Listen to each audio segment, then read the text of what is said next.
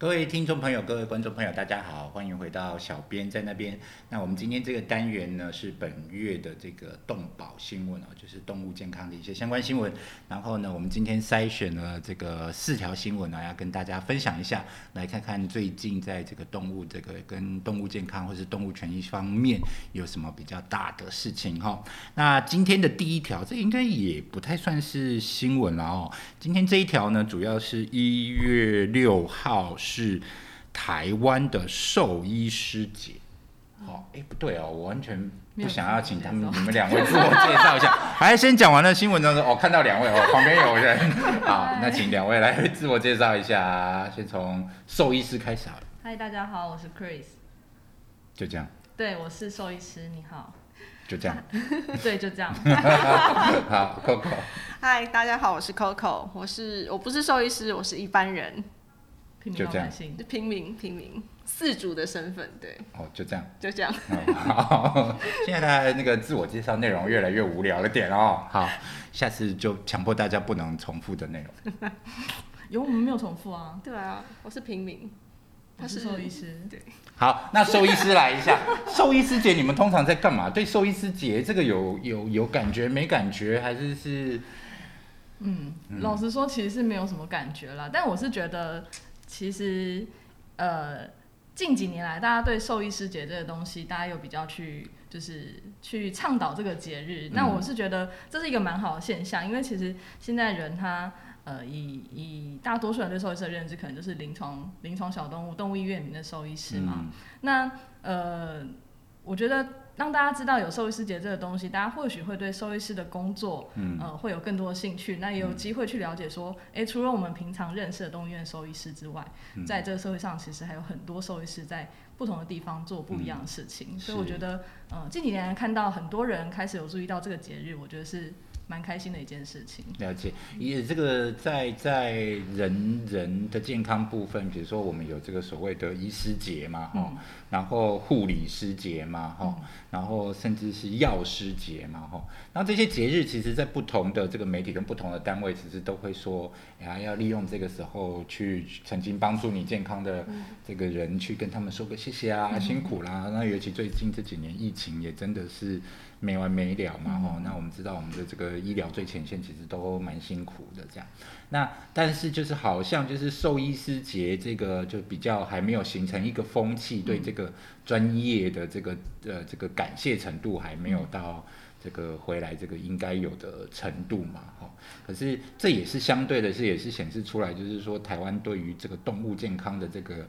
这个意识啊，哈，也是逐年还在努力当中的这个爬升啊，哈，要不然照理说，就是其实就是你你呃帮你爸爸开刀的医生，你会想谢谢他 啊，可是帮你这个毛小孩开刀的医生，你应该也是想谢谢他，应该是这个样子嘛，对不对？其实我我我觉得，嗯。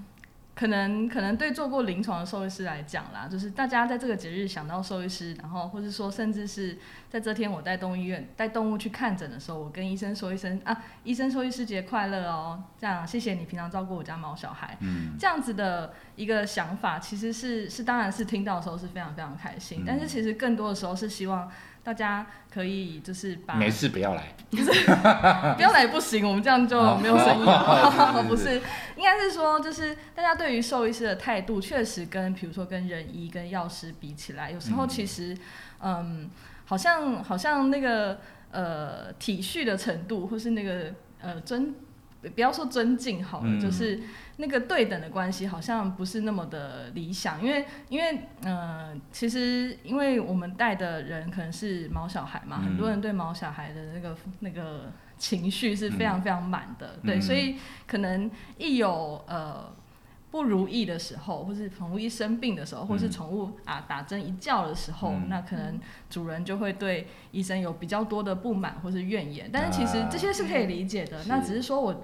我我是觉得，嗯，大家应该嗯嗯多一点体恤啦，对兽医师这个行业来说，因为嗯动物不会讲话，那医生他其实是必须要透过很多的呃方式啊，很多的检验，甚至是一个很深入的问诊，他才可以尽可能去推敲出最最呃最准确的一个病情诊断嘛。那这些其实都是需要时间，呃，甚至讲讲白一点，它是需要金钱，他慢慢的去把这个问题抓出来。所以有时候呃会呃希望就是我们的主人其实可以对嗯临床的医师、临床的兽医师多一点点的，就是呃相信专业啦对，要多相信应该专业。对，像比如说这个人的疾病，因为真的就是很这个说说真的就是。嗯，就是它比较复杂一点点啊，就是说我们其实只这个像我们这种一般非专业医疗人员的人啊，其实就是你就只能相信医生嘛，哈对。那你就算是对这个医生有点不太相信的时候，你嗯想的是，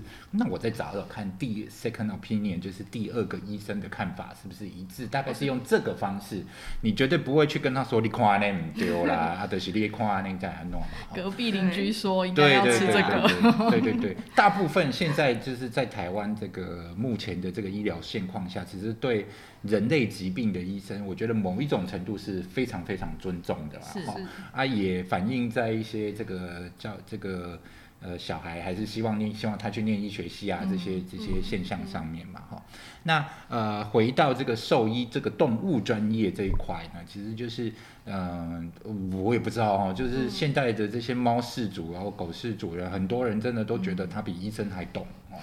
那为什么他不会觉得这个其实一样是一门很很很高深的学问呢，嗯其实也是念得蛮辛苦的嘛哈。嗯然后其实这个这个这个没关系了哈，因为也我觉得啦，就是现在在整个台湾媒体环境啊，这个在新闻的相关报道上本来就不多了。嗯哼哼，好、所以在对这个议题的重视程度也不是很高哈、然后呢，所以在这个慢慢的啊，随着这个风气的这个转换啊，就是大家其实可以越来越发现啊，比如说我们今天也找了这个兽医师啊，我们这节目继续做下去啊，但、针对不同疾病的讨论，大家也会慢慢的发现，就是说啊，原来这个连动物的这个疾病其实都是还是蛮高深的，是需要相当的专业水平才有办法做出判断的。那我其实也蛮喜欢 Chris 刚才讲的嘛，就是嗯诶，其实动物还比人不会表达。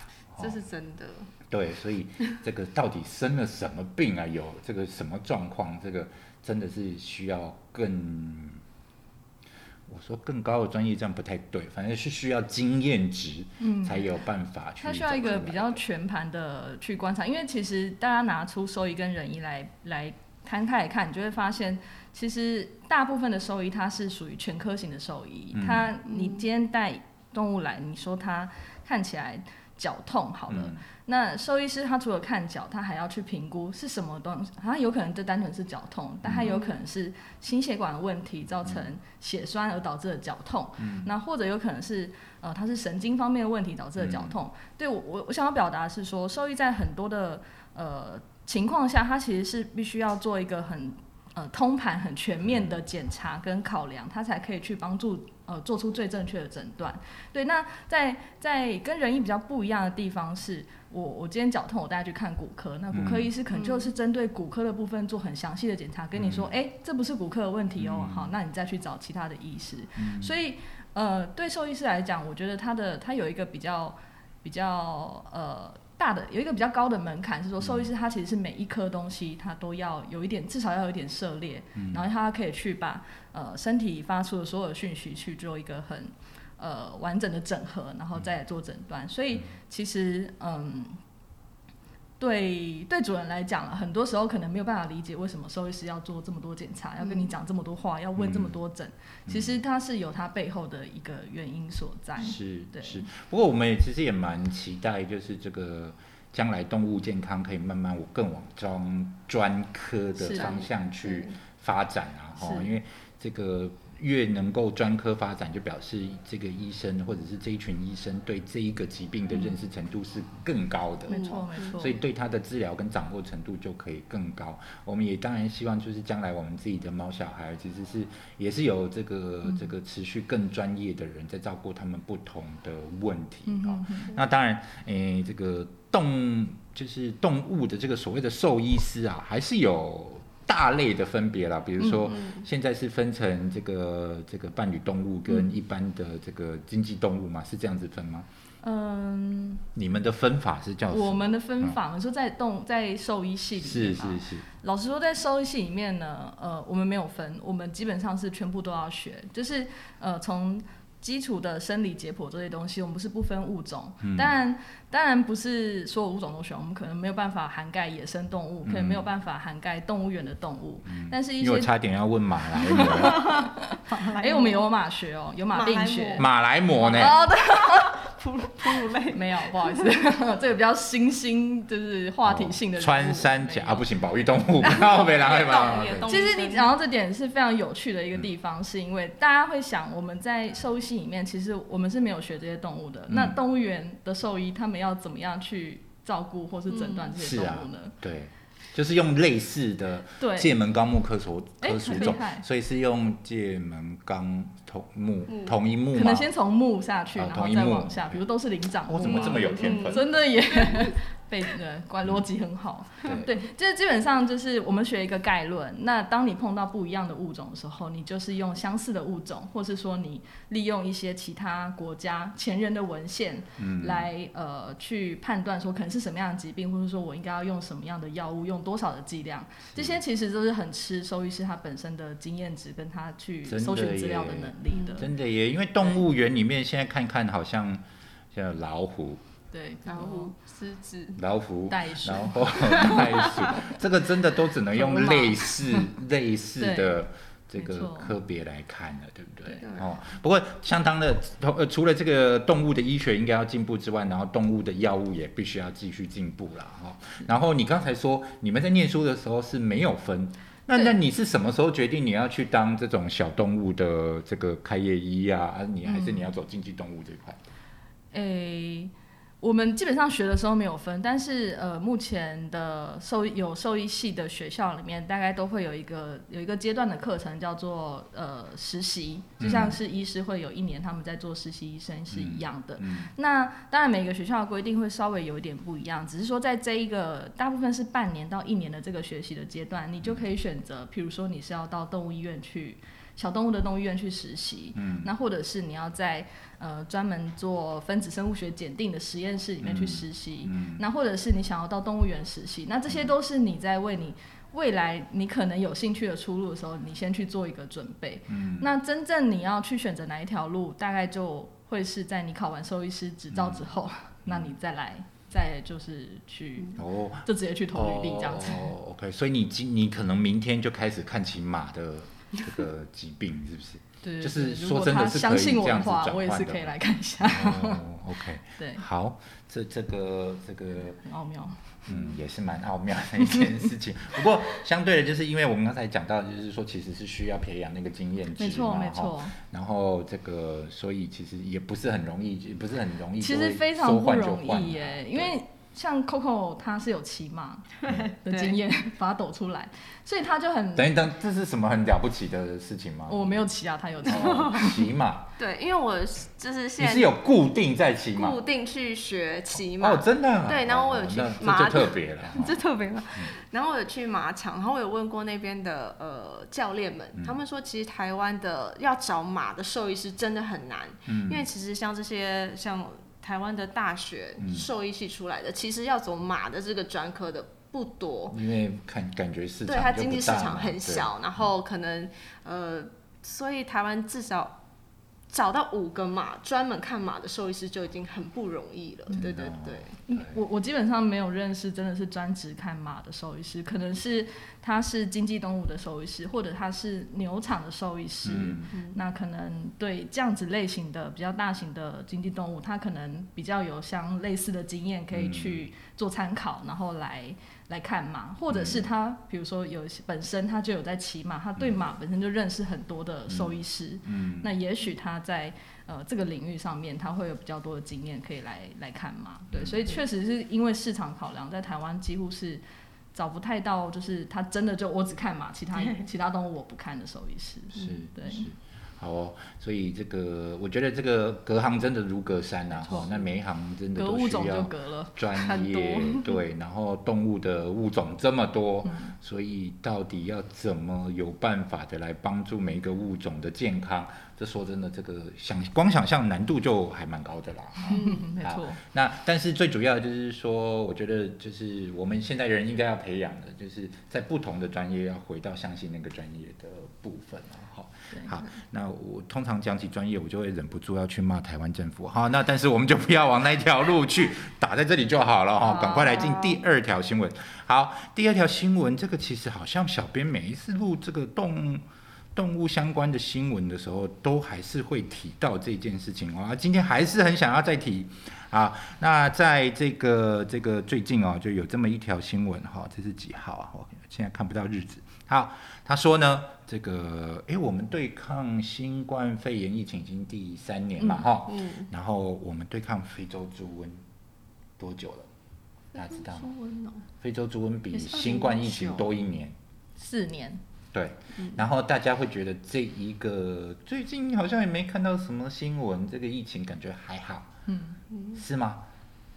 我我觉得当然不是，因为我们要，呃，但没新闻就是好新闻，没没新没消息就是好消息，但是有时候没消息，我们。我们其实应该要把它归功于我们前线人员，其实他们从来没有松懈过，他们一直就是做好把关这件事情，才呃真的。你真的是很正派经营的。不是啊，你就是没消息，我通常就会问说啊，因为我们台湾的新闻都不国际观，我就会去再要找问题出来嘛。然后，因为我要讲哦，确实是呃。疫情其实还蛮严重的哈，就是在各国都还持续有在发生。比如说一月十一号，泰国政府才确才才又证实，就是说他们目前。有一波非常大的这个非洲猪瘟的流行哈，然后呢，在这个其他的新闻哦，这个有一篇综合报道哈，他讲的还蛮好的。他现在是说亚洲、欧洲、非洲、大洋洲、美洲，几乎每周都有非常这个大的这个非洲猪瘟的流行的问题哈。然后这个国家呢，包括了中国大陆、香港、澳门、越南、柬埔寨、辽国、缅甸、韩国、北韩、泰国、俄罗斯、菲律宾、马来西亚、新加坡、印尼、文莱、蒙蒙古、东帝汶、意大利、印度。波兰、德国、不丹、多米尼加、海地、立陶宛等等等等等等这些国家，我刚才念的不是疫情国家，是这些国家的入境的旅客必须百分之百行李检查，你就知道就是这些国家是严峻哈。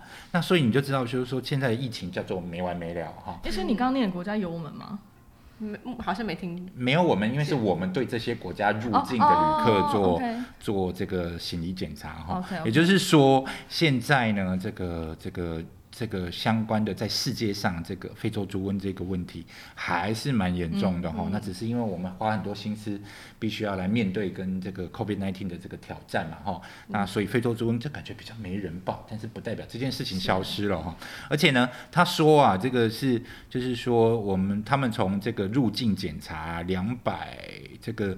光这样子检查哈，就是这这个两年内的时间，就发现，在入境这个海关的里面，就找出两百九十七件行李是含，就是这个肉品里面是含有非洲猪瘟病毒的。哦，所以这个扣关呐是一直在扣的哈，不是说就就就没事这样子哈。那其中非常大的来源是来自于这个呃我们的左边邻居，然后还有来自越南呐哈这些东南亚国家。所以呢，这个一再的这个是宣导，就是大家哦拜托不要去携带肉制品回国哈。然后呢，因为这个这个其实一旦传进来啊，台湾的发。如果台湾一旦发现的方式就是全部扑杀嘛，嗯，对，因为非洲猪瘟好像不是只有台湾啦，就是世界各国如果一旦发现就是全部扑杀，嗯，没事干嘛害这些？其实我觉得，我觉得我自己啦，我自己觉得，因为现在大家也不太会出国，所以你说真的要从出国带肉回来，这个机会应该是降低非常多。这这某方面或许。算是 COVID-19 带来的一个一个懂好对 一个效果，但是我觉得另外一个，你你刚刚讲到检查行李这件事情，我想到的反而是快要过年了，大家很容易买一些就是香肠啊、腌制肉品啊，或是就是各种各种呃肉制品回来的礼盒，那他可能不是自己带的，他可能就是用网购的方式，对对网购方式，这是不是就是？就有可能成为就是一个漏网之鱼。我觉得这是大家要比较注意的，是最好都不要买这些东西回来啦，对比较比较保险的做法。可是因为买的时候其实也很难去看它后面，因为如果我们出国，我们可以看它后面的那个 in ingredients 的那个标示。嗯。可是如果在网购，如果它标示不清楚的话，其实就不应该买。对，就别买了，就就算了。像火锅料，其实你很不知道它里面到底有没有猪肉含量，其实这。很难去，所以最好就是买台湾产的嘛，对不对？就是火锅料需要从国外订哟。有一些本火锅料。哎，我没有说日本怎么，没有啦，没有啦，没有。但就是确实确实有些东西是含有肉成分，你是不知道的。对啦，就是有一些，就我觉得就是食品的东西，就尽尽量是买。这个台湾买得到的啦，就是邮购这个，就说真的就多了风险。第一个是你又要担心它邮寄进来的风险，第二个是你对它的掌控程度也不高嘛。然后再来一个就是说，其实现在呃大家都知道，我们这个全世界都在讨论这个 SDGs 嘛，哈，SDGs 这个永续经营管理这一件事情啊，其实它里面有一个概念也是在推所谓的在地食材，哦，就是说你何必就是如果你当地有明明有马兰 马铃薯，马来貘。如果你当地有马铃薯，你何必一定要去买美国的马铃薯，或是买别的国家的马铃薯？那造成这一个地区的这个马铃薯，甚至有这种物。物种消失，我最近讲的 turn 都好奇怪 啊！但是就是在地食材其实是非常被鼓励的啊，然后因为这样子也可以去杜绝一些相关的病虫害的传入啊，这些相关的问题。所以我实在不太知道，就是有什么东西好是，非当然就是就是你非得要用油，就是我觉得是，我觉得啦，呃。要么是它是很有名的店家，要么就是它很便宜。因为像宠物有很多零食，很多人是用网购的方式。所以如果是商业行为，又这又是另外一回事了。有些人可能是大批批发进来，要在台湾再做转卖啊什么这样子的东西。那可是如果是这样子的厂商，就请务必遵守一些相关的法规规定嘛，哈，因为这个这个那我们消费者也是要在买之前先知道自己买的东西的来源，我觉得这是很重要的。对对对，刚讲到商人，我又差点骂人。因为我题外话一下，还可以题外话吗？当然可以。我前阵子就是看到呃有猫咪的罐头，然后很有趣，它上面就主打台南虱目鱼现捞。哦哇，看了超想买的，是不是？好有趣哦！是不是很有趣？因为我觉得其实也嗯。就是台湾台湾自己自有的一些小品牌产业，其实也可以就是动一下脑筋啦。因为其实像这样的一个一个文宣，它不仅就是帮助我们在地的食材去做更多的利用，那一方面对消费者来说，其实我觉得也是对我们台湾的自有的呃农产品、农产品鱼鱼货这些，我们是更有信心的。我觉得是一个蛮好的一个行销手法。对我而言呢，我是有被打到的。是在座有台南人吗？有有有有台南人 是那个专门在听我们收音，在听收音，没有时间理我们的。诶，可是台南真的是私募鱼的大宗吗？新营，新营那边的。可是那个我小小弟从弥陀来。弥陀是思慕鱼的故乡，我并没有想要让给台南，硬要找人家吵架，怎么回事啊？好，这个思慕鱼都好都好，请支持弥陀。啊，我们那边比较有名是思慕鱼鱼丸呐。哦，对对对那你有吃过？哎，有离题。你吃过河江街上的石木鱼？我们刚吃那个午餐，我觉得还不错，很好吃的。哦，你说新开的那一家，对对对，它石木鱼听说。这个台北市河江路，在一个小公园旁边新开了一家石木鱼的。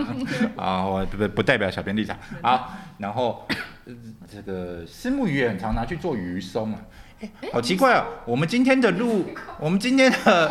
今天的录音录影，早上早上岔出去去讲丝瓜，就是今日农村丝瓜。然后下午这个岔出来，就变成海产，海产有节目吗？以食为天嘛。对，就是那个这个这个丝木鱼哈，对，丝木鱼鱼就是叉嘎搭起哈，然后呼呼哎，当做鱼松。但是丝木鱼就是鱼刺很多。哦，有些是我都吃无无刺石目鱼，所以你就知道那些师傅很厉害超强对，石目鱼是一个鱼刺很多的真的哦。这个是肉的鱼肉这样子。你你吃到的都是被处理好，我们都是被好好的就是对惯养的人，对。那我们小时候在乡下，那个妈妈弄那个石目鱼，哪有在帮你去刺的？你只是赶紧去蹭，去蹭蹭台语哈，去自己要去边吃边把那个 鱼刺。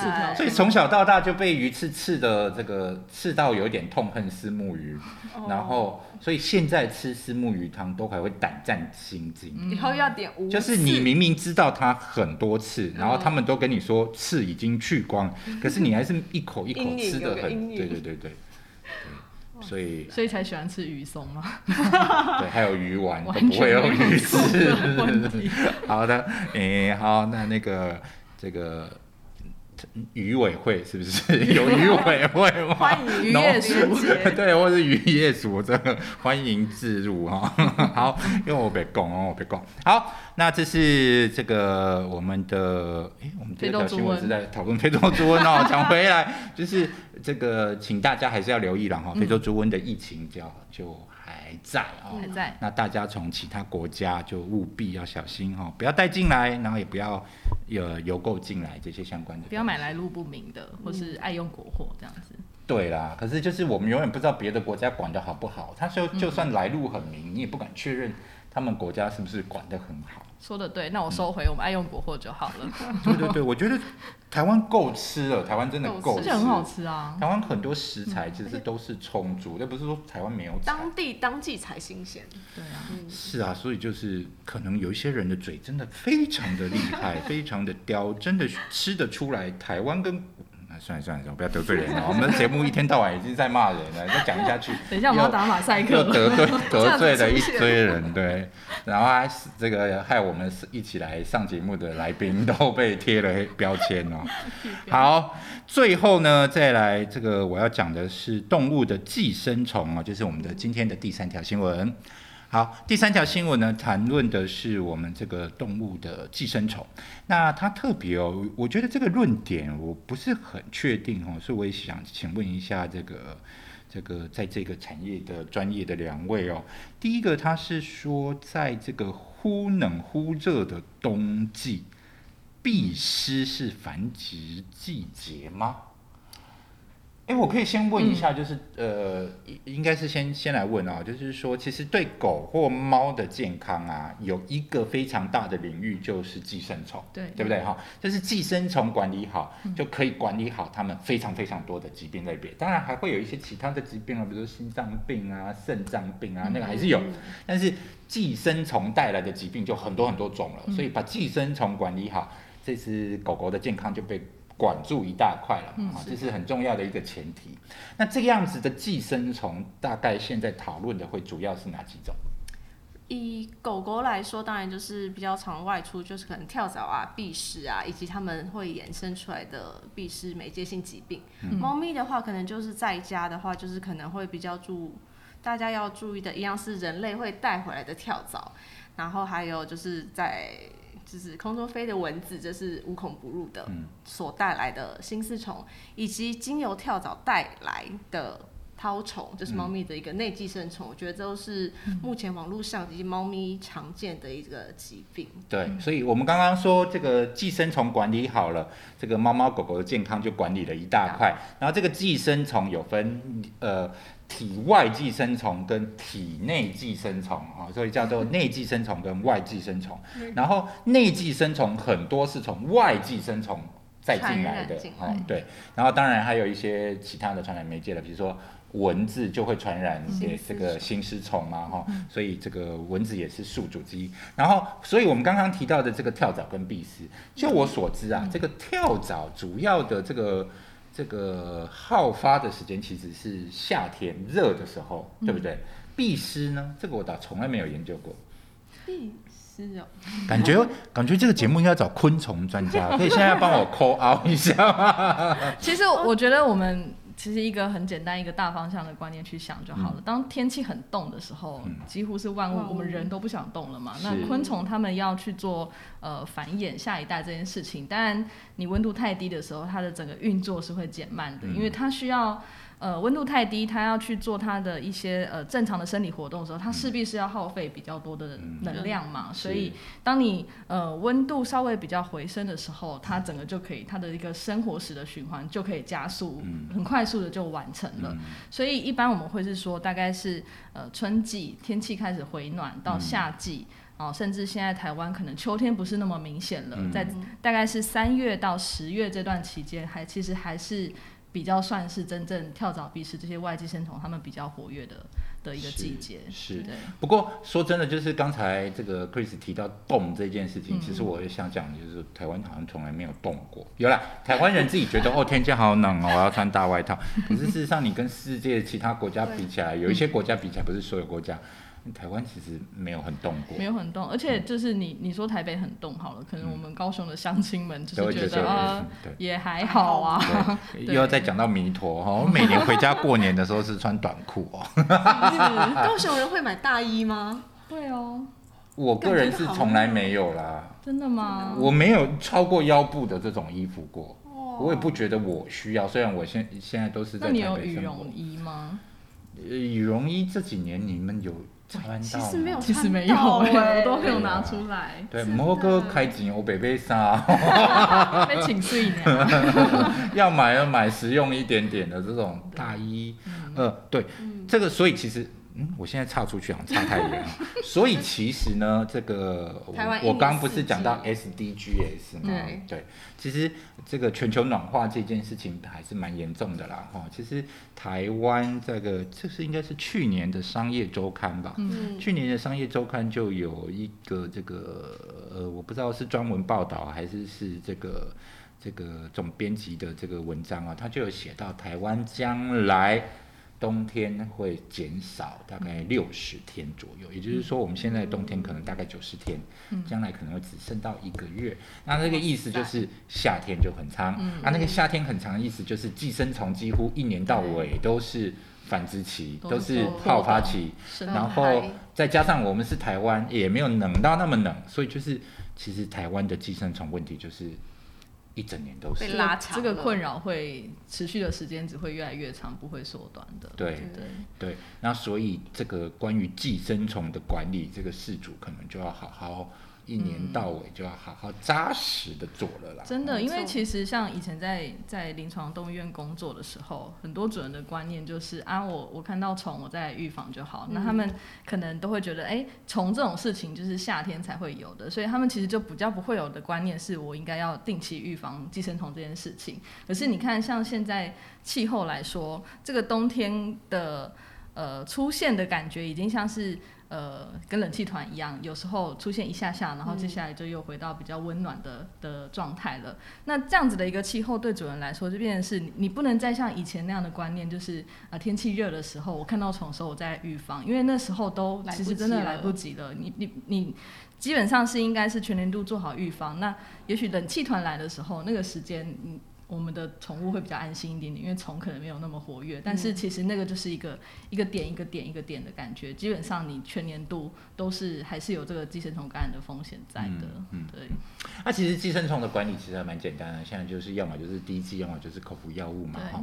然后呃，比较我我个人觉得啦，就是说我其实是定，就是你知道我是 iPhone 嘛哈，然后我其实是定闹钟。嗯，就是我是定每个月一次的这种提醒事项，就是呃什么时候跳出来这样子。嗯，那但是有时候真的是也也不也其实也可以来自我提醒一下，比如说利用呃如果你是养狗狗，你就利用酒，嗯，没错，是不是很好记？就是酒嘛，哦，你每个月九号如果都该告嘛，哈，如果那一天就是狗狗的日子哈，该检查的就检查，该吃药就吃药。该洗澡一个月洗一次，呃，我别乱讲，好，反正就是利用这样子的日子来做自我管理。其实我觉得这个也就比较容易一点点啦，哈，不会这个每次都在那边啊。我是用月底忘了这样子，这样不行。我是用发薪日，我也是，我也是，发什么？发薪日，就发薪水那天啊。可以买东西，对，买寄生虫药，共享盛举。好，那我们就请公司就是把发薪日调到九号，好不好？配合我，不错哎，不能发两次，好对对对，哎，更好。哎，这个这个这个，我们最近发现这样子的东西蛮有趣的。比如说，我们现在是每个月八号不是要做那个八金生的自我检查，然后每个月九号来处理一下，每个月高和来处理。高高矮代志哦，哎，这也不错啦，好不好？好，请全世界都绕着我转，全公司的薪水改成九号再月初都很没有被打死才有鬼。对，好，那所以这个寄生虫的每个月的防护啊，跟动作，这个就是要好好规划一下，因为这一块管理好。很大的健康其实就管理好了，而且其实这一块管理好不只是动物的健康，其实狗狗跟猫咪它们有一些呃寄生虫，它们是人畜共通的，比如说像是蛔虫，这个蛔虫它蛔狗狗感染蛔虫，它呃从它的身体排出蛔虫卵，这个卵在地上，如果人类比如说小朋友在地上爬的小朋友，如果是不小心吃到的话，它是有可能在人类造成感染，所以这是一个公共卫生的议题，所以所以做好驱虫这件事情。不只是保护你的狗跟猫，也是保护你自己一个很重要的一个很简单的动作。好的，好，好，那这个这个为什么刚刚那一条我不是很想要他们的原因是，这个会不会又影响了这个大家领养狗狗的意愿？不会啊，为什么会呢？他就会觉得这可能会对我的小孩有所影响。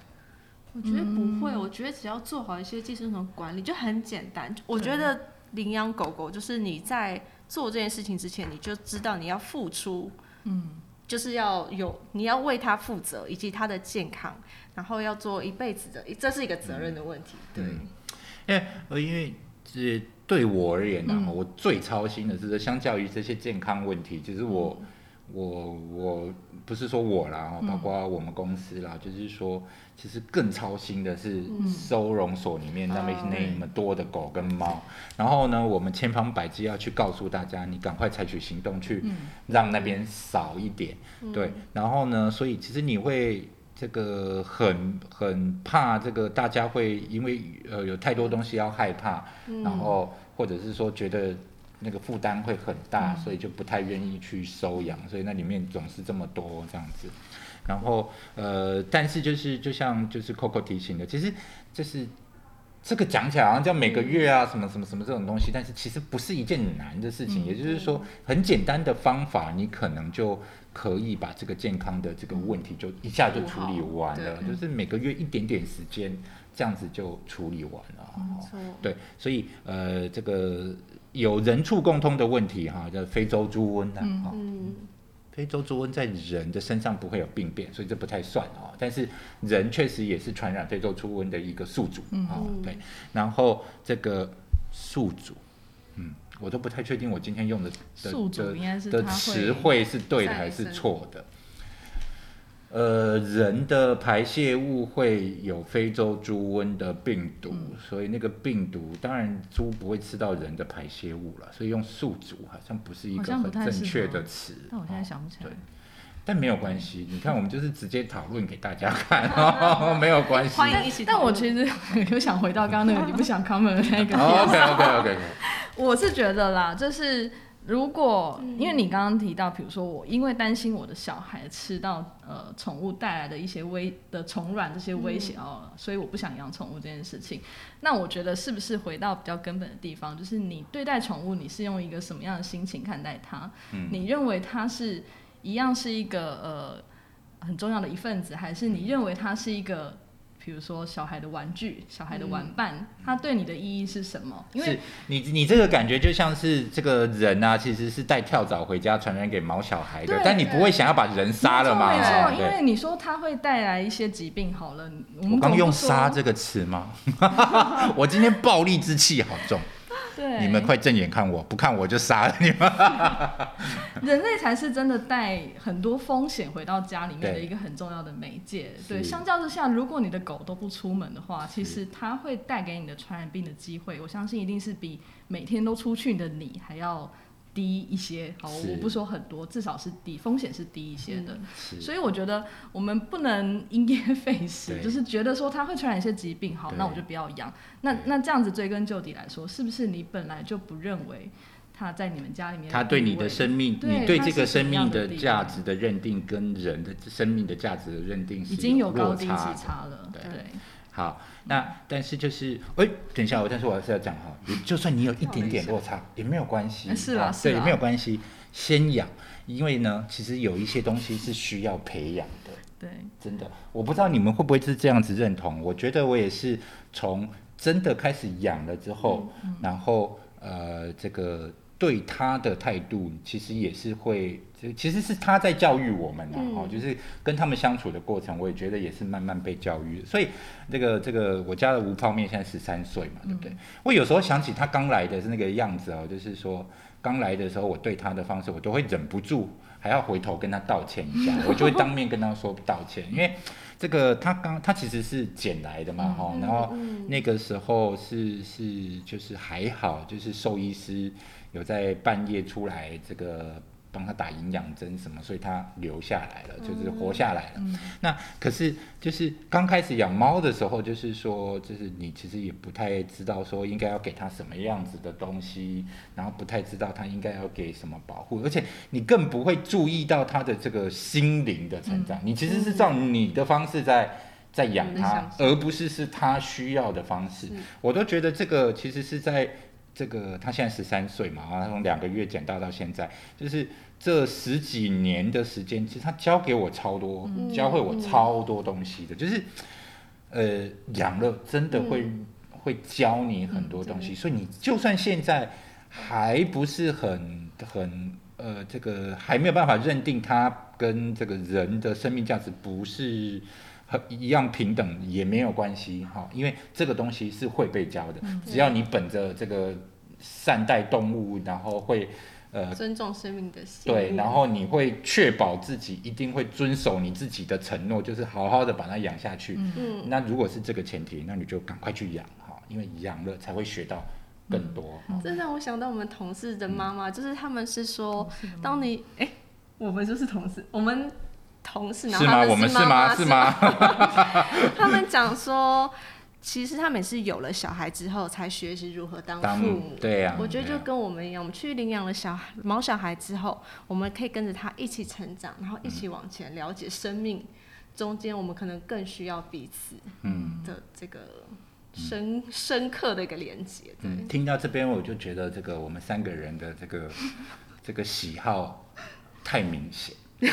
兽医师，呃，非洲尊，呃，然后讲到呃小孩就噼里啪啦噼里啪啦，哦，这样可以讲很多可以讲，这实在是不行啊！好，那但是就是这个非常谢谢两位，这是我们这一个月找出来的这个相关的这个动物的相关新闻哦。这个月呢，其实这这最近这一阵子。不知道是媒体没有报道，还是是我们找的不够认真，比较少看到一些这个动保团体的相关新闻。好，你还记得吗？就是我们先前的分享啊，很多来自于这个收，就是这个收容所办的活动啊，或者是这个这个一些相关动保团体做的事情，这个月比较少看到。但是我相信，在认真做的人还是很多，只是。这个第一个是台湾的媒体，其实对这样子的新闻不是很感兴趣，嗯，所以我们才刻意要努力来讲嘛，哈。然后第二个就是说，诶，其实他们的这个可以发声的管道也非常的受限。那就算有，现在很多人都透过社群媒体在做了，哈，只是就是社群媒体就不是一个，就是好像我一找就可以全部都找到，就是如果我没看到，或者是这个这个。我在那个时候刚好没看到，很有可能就错过他们这样子的新闻哦。那我相信大家还是非常努力的，可是呃也可以看得出来，就是他们所作所为，要在这样子的新闻里面，在这样子的环境里面突然跳出来被看到，引起关注，甚至让人进而采取行动去支持、去栽培、栽培、去去去协助哈，去支持、去协助，这个其实不是。很容易，不太容易。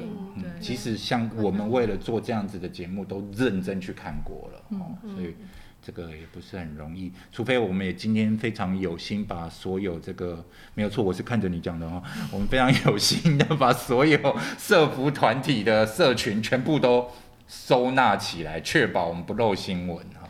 我是有看到金屯的相关的一些救援新闻啊，是，对，就这样。就是金屯他们没有啦，这 金屯部分我不敢，我不敢讲太多，因为我真的也没有了解太多，能分享的不多。对，但是我知道，就是一旦有通常有这样子的一个呃金屯救援的新闻出来的时候，代表因为我有追踪呃金屯保育协会他们的 Facebook，那通常有这类新闻出来的时候，都是他们很需要志工去帮忙的时候，因为他们在。呃，把鲸豚移到暂时的要大家排班的，半夜还必须有人一他们是需要有人。可是我一直以为这需要专业，这不需要吗？嗯，当然，小编路人这种可以可以哦，他有人 hold 对，他是需要呃一定的人力，就像 Coco 说的，他需要在旁边 hold 住他，因为他不要让他沉下去。对他可能没有办法正常维持正常的姿势，所以他是需要人力去协助的。这个部分是不需要任何经验，你也不要不不需要会游泳，你只要可以站在水里面就可以了。对对对，那个刚刚那个。他们就说坐中间这个很容易往后退，你真的又默默往后退 了。好，好，原来金屯这个这个其实大家是如果有愿意的话，都可以一起去排班的。因为我记得我上次看一个一个网络上的这个人的分享，他就是看到新闻，然后他就哎不是哎，好像是我们的同事哎，对，是我们的同事，我们同事就是 我们同事就是有很多热血的同事，然后。他这个前阵子有一只就是搁浅，然后他就跟他女朋友还是太太，我不是很清楚，他们就半夜就这样开车下去，然后去值班这样子，对对对对，事业场，对对对对对对对对对对对啊，对，是我们同事啊，我应该下次找这位同事来上个节目，来介绍给大家认识一下，然后再叫你们。我大学的时候其实有去当过一次志工，因为那时候就是我们有一个实验室的学姐跟老师，他们就是主要做鲸豚救援的的兽医师，然后那也是我第一次去啦。然后其实那一次去，我觉得呃，他们确实是很需要人力的原因在于，我们要就是一般志工去做的工作，其实真的呃很简单，但是它是需要很很长时间持续进行的，譬如说。像我刚刚提到，我们要扶呃协助扶他，或者协助兽医师，让他可以做一些处置。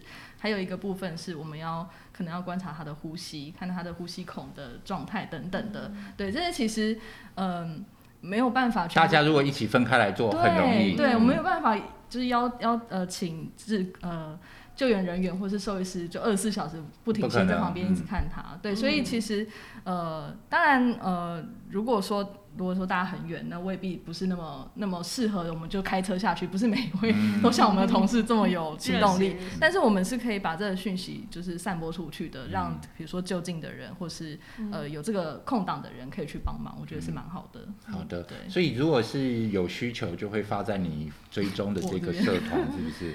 哎，通常是啦，通常我通常也都是从这边得知。啊，那既然通常是，那就。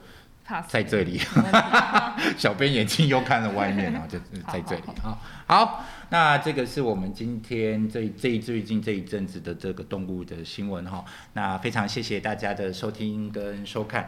然后这个如果你觉得有哪一些新闻我们错过了哈，或者是说你对于这些新闻有什么问题，或者是发现小编又在欧北供一些。不太合理的事情哦，就麻烦你这个在下面留言反映给我们。那今天非常谢谢大家，谢谢，拜拜，谢谢。